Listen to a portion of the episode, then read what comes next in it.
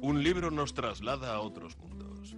Nos hace vivir otras vidas y soñar visiones diferentes, porque tiene oculto en su interior un encantador de palabras.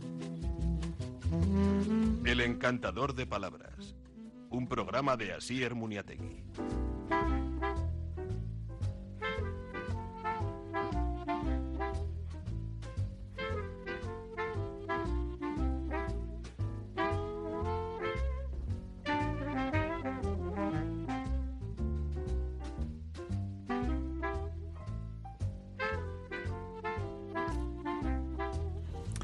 Keixo, atzaldeon zer modu, songi etorriak, ongi etorriak, eta gaurkoan ere, bueno, ba, gaur e, gure Javier Basoloekin novela beltzaren munduan egongo gara, eta, bueno, ba, hainbat eh, liburu baltzeta horretaz ere hitzaiteko aukera izango dugun, goratu ez baita ere, ba, bertokoen artean, gazte bat daukagula, Borja Saen de la Fuente Olarza, para ti, guardo una bala izeneko liburuarekin, bilbotarra dugu, irutamabian jaiotakoa, marketingen ebilitakoa, eta, bueno, ba, hor dauz bideo, telebista eta olako hainbat gauza egin dituenak, eta, bueno, ba, hortxe dago, bere liburua, eta baita ipuin liburu bat ere, bialduzku, bere El Camino del Guerrero Samurai, Telmo Monogatari izenekoa, Borja Sae de la Fuente Olarza. Bueno, ba, horren liburu ere, novela beltzaren barruan izango dugu.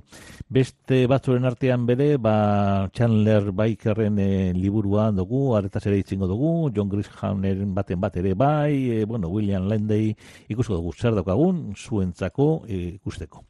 Buenas tardes, amigas, amigos, bienvenidos una tarde más al Encantador de Palabras, en la sintonía de Radio Popular. Hablamos de libros, de literatura. Los lunes con Javier Basolo, la novela negra es la protagonista.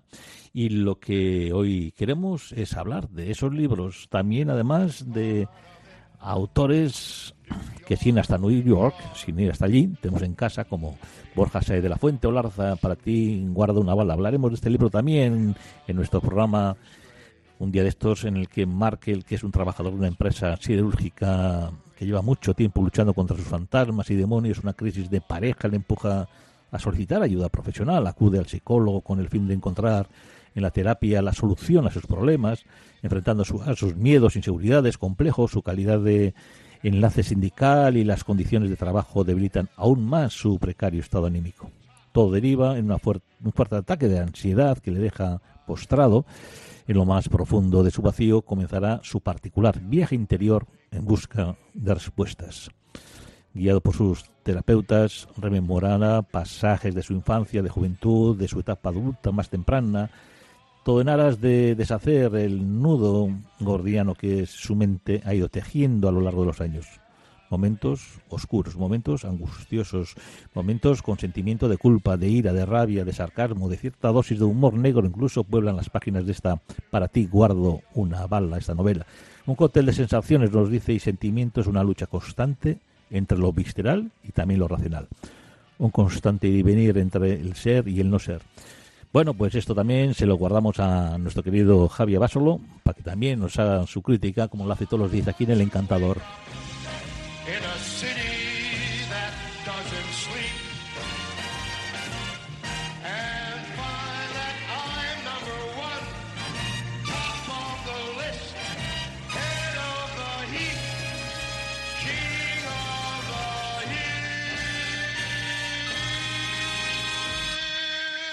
Bueno, pues vámonos con los secretos a voces, que es el título de la obra de Chandler Baker y bueno, pues las mujeres que trabajan con Ames Barrett saben que si consigue el puesto de director general habrá otro acosador más en las altas esferas y no van a permitirlo.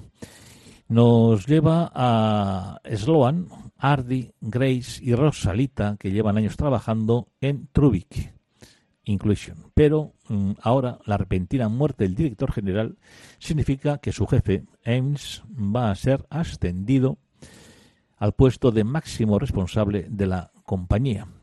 Cada una de ellas tiene una relación diferente con Ames Barrett, quien siempre ha estado rodeado de rumores sobre la forma en la que trata a las mujeres. Hasta ahora sus, esos susurros han, han sido ignorados e incluso ocultados por aquellos que estaban en posición de hacer algo.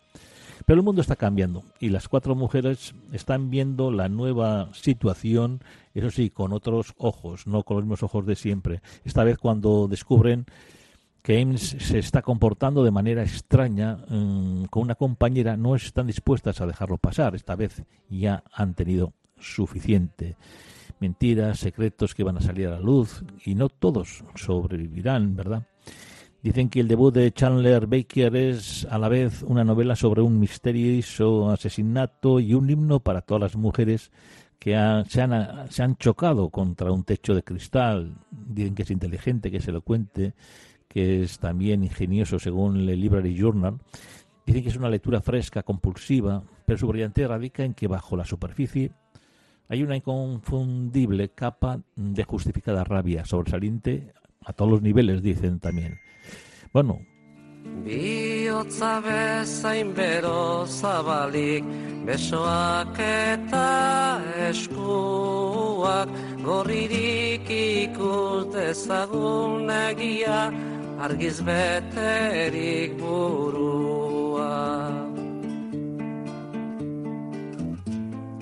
Bat goxe dira bueno, ez gara gu asetuko. Bat inon loturik deino, ez gara libre izango. Bakoitzak urraturik berea, denon artean geurea etengabe gabiltza baltzen gizatasunari bidea. Bueno, pues otra de las novedades que os queremos comentar es la de William Landay en defensa de Jacob. En defensa de Jacob es un magistral thriller legal y una intriga psicológica sobre la devoción paterna. Eh, cuando descubren el cadáver de Ben Rifkin, de tan solo 14 años, en medio del bosque, además, con tres puñaladas en el pecho, la comunidad de Newton, un elegante y apacible barrio residencial donde hasta entonces todo era una foto perfecta de la vida acomodada, pierde la inocencia de golpe.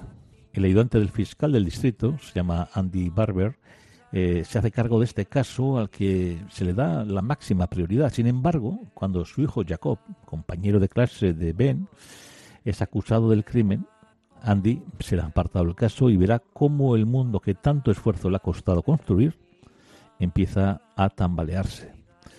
En defensa de Jacob, esta novela es una magistral, un magistral thriller legal y una intriga psicológica sobre la devoción paterna, que plantea hasta qué punto los padres están dispuestos a conocer realmente quiénes son sus hijos y actuar en consecuencia.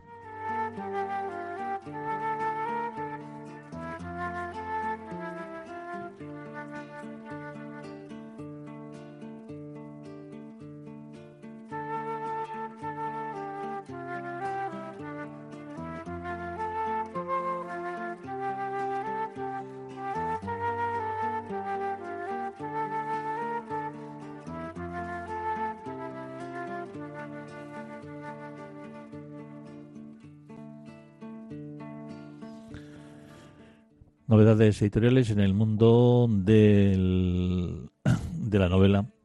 Y bueno, como no siempre hay novelas que podemos recuperar, o la verdad sobre el caso Harry Quebert, también de Joel Dicker, que el mayor fenómeno editorial de los últimos años, un joven suizo con un thriller monumental, más de nueve millones de lectores por el ganador del premio Goncourt, el gran premio de la novela de la Academia Francesa, bueno, muchos premios también, como no, es un personaje y un autor al que le gusta que la gente, bueno, pues le siga, lo lea.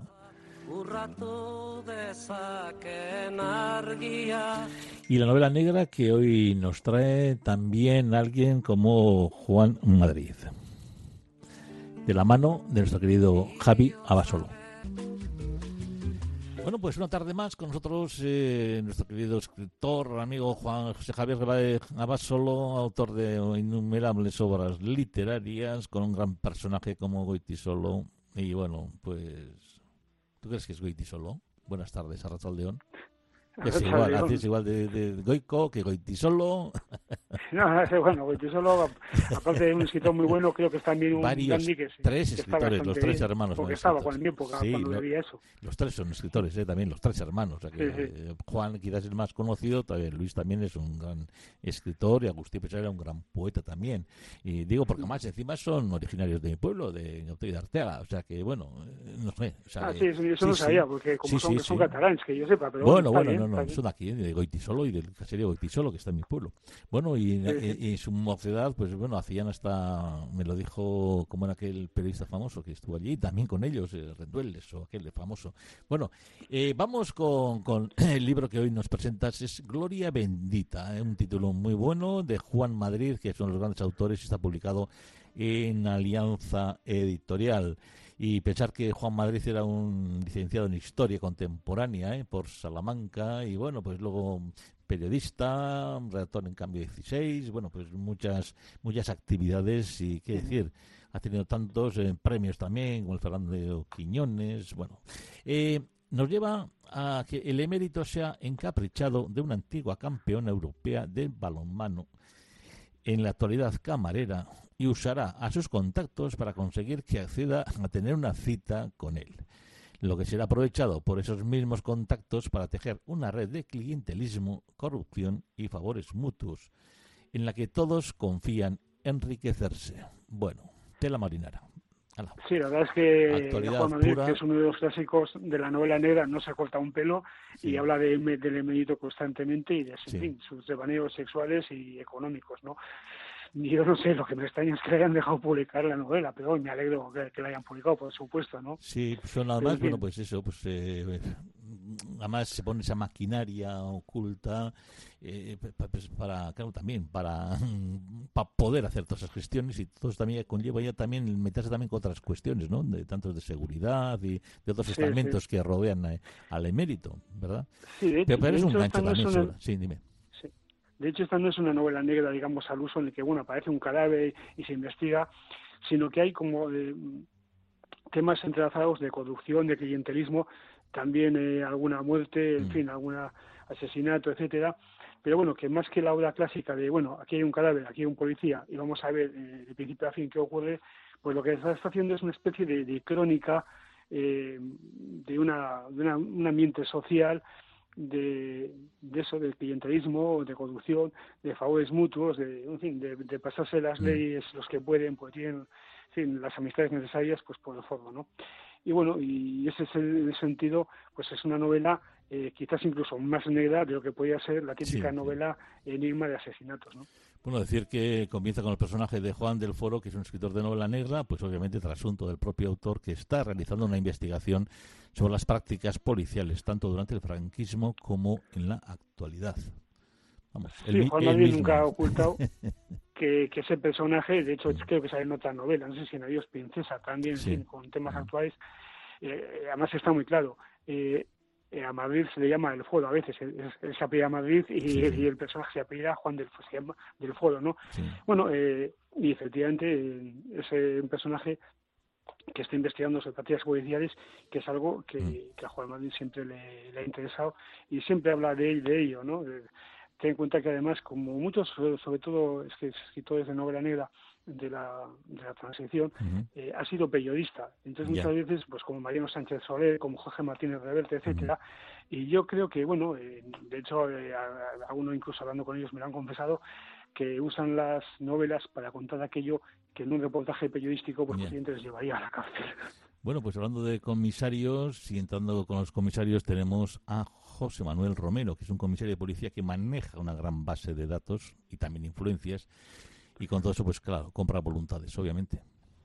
Bueno, eh, no voy a dar el nombre, pero todos sabemos de qué comisario se trata. Uno que está todos los días en los telediarios, en los televisores y en la prensa, ¿no? Claro, claro. Y sinceramente, es que ya no es que yo piense, seguramente no, no, es que el que lea la novela se dará cuenta de que es él, sí o Puede empezar por Villa, sin decir más.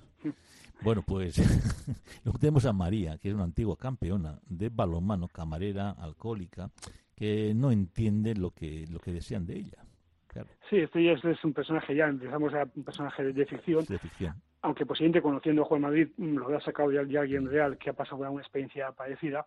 Es una antigua campeona de balonmano eh, ha pasado un momento depresivo, alcohólica, tiene una hija e intenta reconducir su vida, abandonar el, el alcohol, abandonar su puesto de camarera, retomar sus estudios, pero justo en ese momento se cruza que hay un interés del emérito, que nadie sabemos de quién es, porque es un personaje de ficción en la novela, eh, sobre ella y que le, que le invita a una fiesta, ¿no? Entonces ahí está la duda de qué hacer, qué no hacer.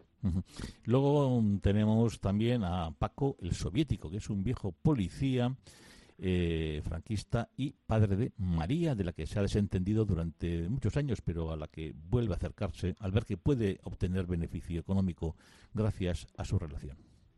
Sí, este Paco el soviético está, que no nos confundamos por el sobrenombre, que es más bien irónico, está muy relacionado pues con estos eh, grupos policiales de los mm. que intenta denunciar Juan dice en, en la novela. Y ha pasado siempre de su hija, pero de repente se entera de que su hija el, el emérito está interesado en ella y dice, bueno, aquí, aquí se puede sacar siempre algo, ¿no? Entonces se acerca a ella, muy, fin, muy cariñoso, hay que tomar el contacto, esas cosillas, ¿no? Bueno, luego tenemos entre, entre los mm, protagonistas a María, que es una joven ingenua que desea estudiar Bellas Artes, eh, bueno, eh, Reme, perdón, que es la hija de María, que, que quiere estudiar Bellas Artes. Sí, es un personaje, pues bueno, eh, se lleva bien con, con su madre, pero está decidido alejarla pues por la vida que lleva. Y bueno, llega un momento en que está con unos tíos en un pueblo de, no sé si, la zona de Aragón y tal, y quiere volver a, a Madrid y habla con ella y dice, bueno, pues ahora pues igual es un momento mejor para que vengas, porque parece que las cosas van a mejorar. Luego mejoran o no, pues en fin, tampoco vamos a desvelar todo lo que hay detrás de la historia, ¿no? Es un personaje, pues eh, incluso pues ingenuo, positivo, que es raro encontrar en este tipo de novelas, pero que se agradece también que aparezcan. Vale. Bueno, luego tenemos a Kelly, que es una joven prostituta al servicio de las tramas de este policía de Romero, que se enamora a, su vez de Reme. Sí, bueno, aquí es que vuelve a mezclarse todo, es decir, eh, Reme es hija de la chica a la, que el mérito quiere, en fin, conocer, digamos, entre comillas, y al mismo tiempo eh, resulta que, que Kelly, que se enamora de ella, eh, está al servicio de, esas tramas, ¿no? Lo cual, pues bueno, pues crea una situación, por de pronto, confusa. Luego tenemos, por otra parte, a alguien que quiere convertirse en director de películas pornográficas. Que sí, es, un personaje muy curioso. Porque, todos, conocemos a gente pues, que quiere dirigir películas, escribir novelas, en fin. Eh, que querer escribir, eh, dirigir ¿no? películas pornográficas, pues es como mucho más, más curioso. En ese sentido, es un personaje eh, un tanto extraño y peculiar, porque da, da su, su juego. Y por último, entre los personajes tenemos a Luciano, que es el brazo ejecutor de la, de la red de Romero. Sí, es un personaje, digamos, en ese sentido, tampoco especial. Es decir, en todas las novelas de este tipo, pues hay alguien eh, que como suele decir, eh, que lo hace no por mala fe, sino por profesionalidad. Es mi trabajo y si tengo que partir los brazos, pues los parto, pero vamos, no hay nada personal. ¿eh? Bueno, y por último también tenemos que destacar, a ver, qué aspectos de Juan Madrid, de este periodista de los pioneros del género negro, ¿qué nos dirías de esa novela? Bueno, sobre todo lo que hemos dicho al principio, es, es un periodista que conoce muy bien el país, lleva, pues tiene ya 70 y bastantes años, lleva más de 40, casi 50 conociendo, conociendo ciertos temas, incluso pues ha estado en publicaciones en las que me imagino que ha, que ha manejado información muy candente y sabe, sabe de, lo que habla, lo disfraza eh, como ficción para evitar meterse en líos o meternos en líos a los lectores, pero sabe de lo que habla y, de primera mano en ese sentido, pues bueno, pues eh, describe cómo es el país igual mejor que, que muchos ensayos o libros de historia. Bueno, pues esta es la frase que has destacado. A pesar de todo, la ficción es la única gran verdad, la única capaz de, de contar el mundo, un lugar fascinante y maravilloso, lleno de contrastes y contradicciones, lo feo y lo hermoso, la justicia y la injusticia, la explotación y la generosidad conviven. Sí, es una frase que atribuye a Juan del Fuego, que como hemos dicho antes, es el en realidad, Juan Madrid, ¿no? Entonces, bueno, pues es también su visión de la ficción y lo que hemos dicho un poco antes, ¿no? Al final eh, usa la ficción para contar la realidad. Bueno, pues ahí está, como decimos, Gloria Bendita es el título, Juan Madrid es el autor y está publicado en la editorial Alianza. Javi, Girarte Aur. Aur. Bueno, pues esa gloria bendita donde María, esa deportista que malvive con los trabajos ocasionales, ha llamado esa atención del emérito, una maquinaria oculta que se pone en marcha para satisfacer los deseos reales bajo esa batuta del comisario Romero, como nos contaba Javi, un personaje complejo al servicio de esos poderosos. También maneja junto a ese fiel e indescriptible, esa indescriptible esposa los hilos en la sombra, un de negocios muchas veces ilícitos, siempre lucrativos. Y bueno, luego está Juan del Foro, que se documenta para un nuevo libro, una investigación sobre el espantajo del peligro comunista en el siglo XX y se acerca a personajes cuyas actividades encubiertas pues propiciaron, propiciaron eh, ya diré, propiciaron acciones que la historia oficial registra de manera muy diferente. Ningún hecho parece estar a salvo de la intervención de estructuras paralelas del Estado o del poder. Cualquier poder, la descripción certera es en una frase, un oído privilegiado, el diálogo vertiginoso entre hijos turbios de la política, personajes encumbrados y pobres infelices envueltos en una trama oscura de esto nos habla una vez más Juan Madrid, como dice Javi Abasolo en esta Gloria Bendita, heredero también de una tradición narrativa que comprende tanto a Isaac Babel como a Juan Marcé, ¿por qué no también leer su obra basta como episodios nacionales de una España acosada por la sangre de la memoria? Guillermo Sacomano, Juan Madrid, allá por 1947, es uno de los máximos exponentes de la novela negra española y europea, autor de más de 40 obras, guionista, cineasta, publicado también en la alianza editorial Los hombres mojados no temen la lluvia, que fue también premio Unicaja de novela, Fernando Quiñones, Perros que duermen, nuevas ediciones de su amplia producción. El, el año pasado recibió el premio Pepe Carballo de novela negra por su compromiso literario, político y ético. Esto ha sido hoy con nosotros eh, lo que lleva la novela negra de Juan Madrid en El Encantador. El Encantador de Palabras.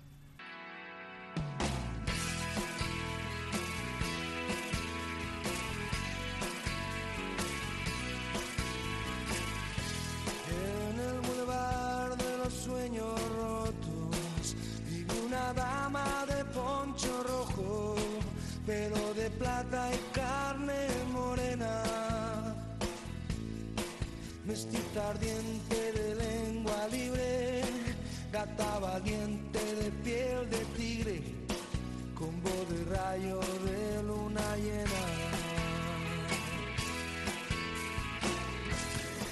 La señora Peabody estaba calorada, jadeante, no solo era verano, sino que el corsé la aprisionaba inexorablemente y el vestido con su elegante polisón. Pesaba demasiado para correr a cera abajo en busca de un perro pertinaz que desaparecía ahora por la puerta de hierro forjada del cementerio. Clarence, gritó la señora Peabody. Clarence, vuelve ahora mismo. Pero Clarence, que no era nada tonto, se coló por la brecha y salió disparado hacia la hierba alta y las matas de laurel que había al otro lado de la verja. La mujer muy enfadada y sujetándose con una mano el amplio sombrero gallardamente caído ahora sobre los ojos, intentó con otra forzar la puerta para deslizar su silueta extraordinariamente gruesa. Al difunto señor Peabody siempre le habían gustado las mujeres de proporciones generosas, y así lo decía a menudo. La mujer debía ser un reflejo de la posición social del marido, digna y sustanciosa pero hacía falta más aplomo del que ella poseía para no perder la dignidad tras quedar atrapada por un seno en la puerta de un cementerio con el sombrero esquinado y un perro aullando como un poseso a una docena de metros. ¡Clanes! chilló otra vez. Luego, inspirando hondo, dio un fortísimo empujón, soltó un alarido de desesperación y al final consiguió pasar con el polisón alarmantemente cerca ya de su cara izquierda. Eh, Clarence ladraba como un histérico y escarbaba entre los laureles. Después de una semana sin llover, el suelo estaba seco y el perro levantaba nubecillas de polvo, pero consiguió el premio, un paquete grande y húmedo, envuelto en papel marrón y bien atado con cordel. Los denudados esfuerzos de Clarence lo habían roto por varios lugares y el paquete se estaba abriendo. Deja eso, le ordenó ella. Clarence no hizo caso. Déjalo, repitió arrugando la nariz. Era realmente repugnante, parecían sobras de comida, carne estropeada. ¡Basta, Clarence! El perro arrancó con los dientes un pedazo de envoltorio húmedo de sangre y entonces la señora Peabody lo vio. Era piel, piel humana, pálida y blanda. Lanzó un grito y mientras Clarence dejaba al descubierto el contenido del paquete, ella gritó otra vez y otra y otra más hasta que el mundo empezó a dar vueltas en medio de una bruma rojiza. Cuando cayó al suelo, Clarence seguía dando tirones al envoltorio y un transeúnte alarmado lograba traspasar la puerta del cementerio. El inspector Thomas Pitt alzó la vista de su mesa cubierta de papeles, alegrándose por la interrupción. ¿Qué hay? El agente Strip se quedó en el umbral pestañeando y con la cara un poco ruborizada. Lo siento, señor, pero nos informan de un tumulto en el cementerio de la iglesia de St. Mary, en Bloomsbury. Una mujer mayor se ha vuelto histérica, muy respetable, conocida en el barrio, y no toca la bebida para nada. El marido fue de la liga antialcohólica antes de morir. La mujer nunca ha causado problemas. ¿Está enferma? sugirió Pete. Con un guardia suficiente, ¿no cree? Y quizá un médico. Verá, señor, Strip parecía inquieto. Parece que el perro se le escapó y encontró un paquete entre las matas y ella dice que es parte de un cuerpo humano. De ahí la histeria. ¿Parte de un cuerpo humano? repitió Pete. Le gustaba el joven Wilberforce Strip. Normalmente era de fiar. Historias vagas como esta no eran propias de él. ¿Qué, qué hay de ese paquete? Es el problema, señor. El guardia que hacía la ronda dice que ha procurado no tocar nada, pero que a él le parece justamente eso, parte de un cuerpo de mujer. La... No quería ser grosero, pero al mismo tiempo era consciente de que un policía había de ser preciso. Poniéndose una mano en la cintura y otra en el cuello, añadió, la mitad de arriba, señor. Así comienza esta, esta novela, Envenenado en Cardington Crescent, de Anne Perry.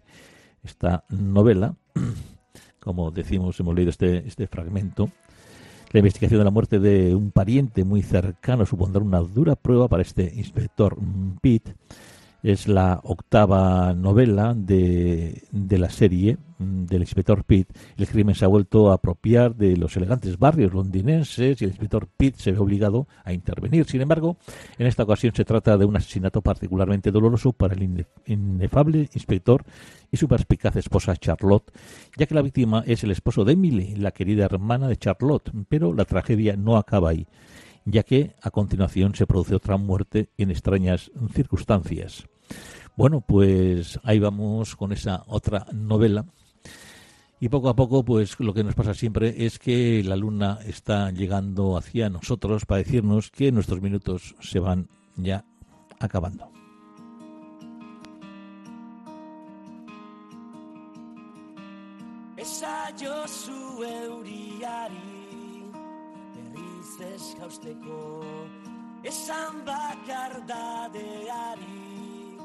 Gaur ez etortzeko na na na na na na na na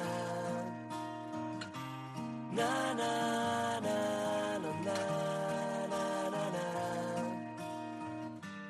Eusten nauen soka zara Aitortzen nauena Ametsak sortu zizkidana Hoy ha sido Juan Madrid, nuestro invitado, con, con esa gloria bendita. Bueno, pues, ¿cómo? Mm, ahí está su, su libro de Juan Madrid, Gloria Bendita, que nos ha traído nuestro querido Javi Abásolo, y las novedades editoriales también de novela negra. Todo ello aquí en el Encantador de Palabras. Mañana más invitados y más libros para vosotros. Eh, estaremos también con Coradino Vega, que también tiene una magnífica obra que queremos también trasladaros a vosotros. Y todo eso será aquí en el Encantador de Palabras. Bueno, la UNOC. Bagoaz, ba, pixkanaka, pixkanaka, gaur novela beltzak, eta hortxe, gure artea novela beltzak, gogoratu nahi dugu izan bat, bare, Borja Sae de la Fuente Olartza, hau ere, para ti guarda una bala, libro sindien ere, honetaz ere itzingo dugu, beste e, Javier Basoloren, e, bueno, basaio batean ere, ba, novela beltza ere jorratzeko, eta zarretan ba, gustoko dugulako dalantzako novela beltzori.